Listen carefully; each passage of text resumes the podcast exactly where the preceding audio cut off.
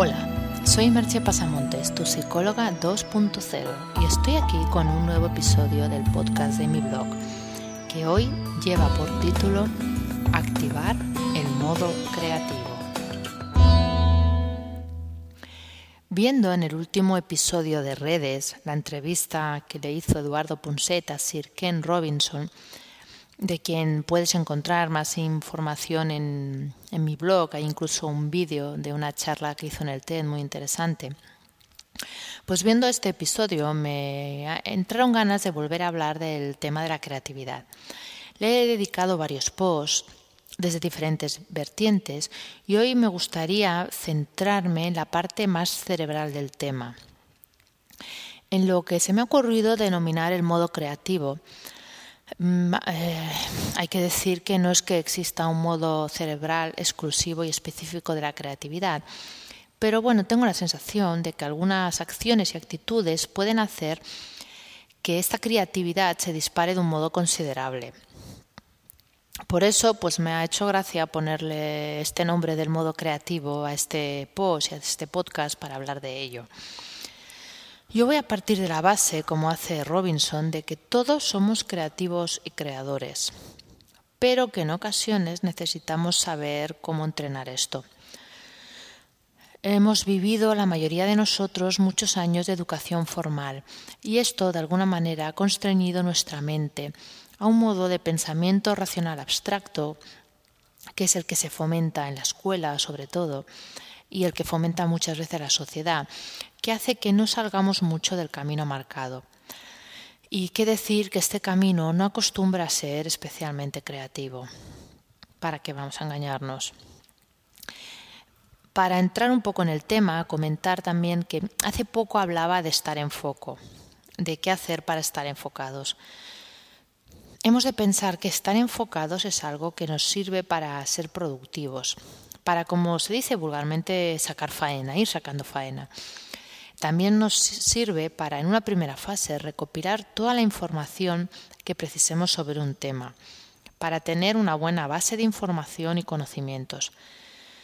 Y son pasos necesarios, ¿eh? ojo que no quiero decir que esta parte de estar enfocada no sea importante, porque para crear con sentido, para de verdad hacer algo de valor, como dice Robinson, tiene que existir una base.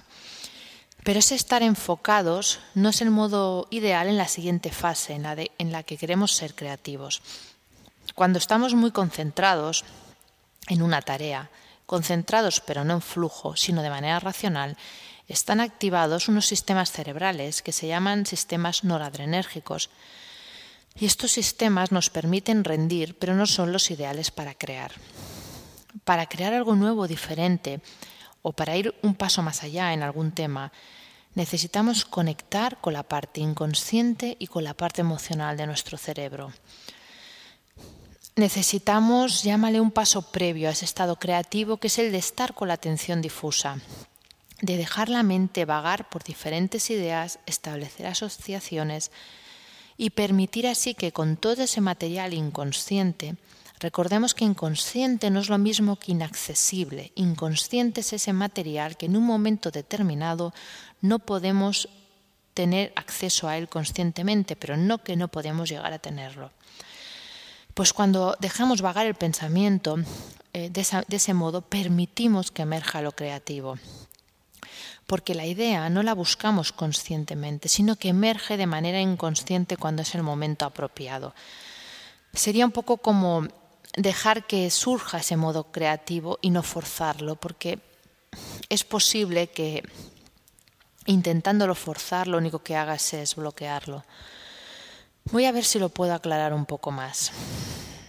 Como ya he explicado en otras ocasiones, la intuición, según la definen investigadores como Antonio Damasio, es la condensación a un nivel no consciente de múltiples razonamientos e informaciones que reúnen emoción y razón.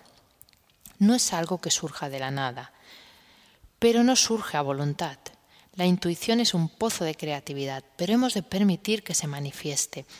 Y en eso consiste, en cierto modo, el activar ese modo creativo del que he estado hablando.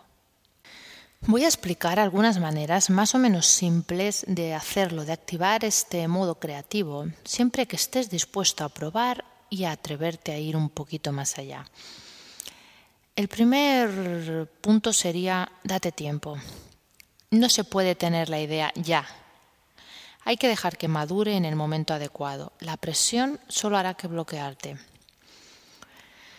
Otra condición es permitirte estar con la atención flotante. Una vez hayas recopilado la información que necesitas para el tema en el que estés, deja que tu atención devague libremente, sin centrarte en esa información. Es lo que hemos comentado antes, permitir que esa atención difusa deje que emerja lo que realmente necesitas. Otra cosa que puedes hacer es poner un encargo a tu cerebro y ponerte en otra cosa, ponerte a hacer otra cosa completamente diferente. Tú ya tienes la información y sabes por dónde ha de ir la respuesta, aunque todavía no la tienes.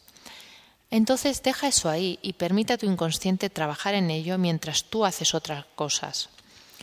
Si es algo urgente no será un buen sistema, porque no puedes esperar, pero muchas veces las cosas no son tan urgentes como pretendemos. Esta técnica requiere confianza en tus propios procesos mentales, pero si no confías tú, en fin. Otra cosa que puedes hacer es no renegar de las asociaciones que se vayan produciendo por el camino aunque te parezcan sin sentido. Piensa que tirando de esos hilos puedes hallar respuestas sorprendentes. También puedes intentar cambiar de entorno, ir a dar un paseo, leer una novela, mirar fotografías, mirar una película. Cualquier cosa que te aleje del problema a resolver te facilita el modo creativo. Es más fácil desde esa relajación en que la atención esté flotante que surja la respuesta que buscas.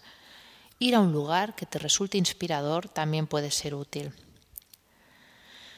Cuando percibas un asomo de respuesta, toma nota. La respuesta puede venir de un tirón o hacerlo en pequeños flashes. Si son solo flashes, no los fuerces, aún no es el momento. Pero si se presenta de un tirón, es algo que se siente, no, hay, no hay una forma de explicarlo, esto lo notas. Déjate fluir entonces, te sorprenderá de cómo sale toda la información necesaria. Mm, confieso que la mayoría de los posts los escribo de esta manera. Por eso sé cómo empiezan, pero nunca sé dónde terminarán. Y suelo tener que releerlos para saber qué es lo que realmente he explicado en ellos. Otras veces se producen solamente flashes y quedan anotados en una libreta esperando su momento.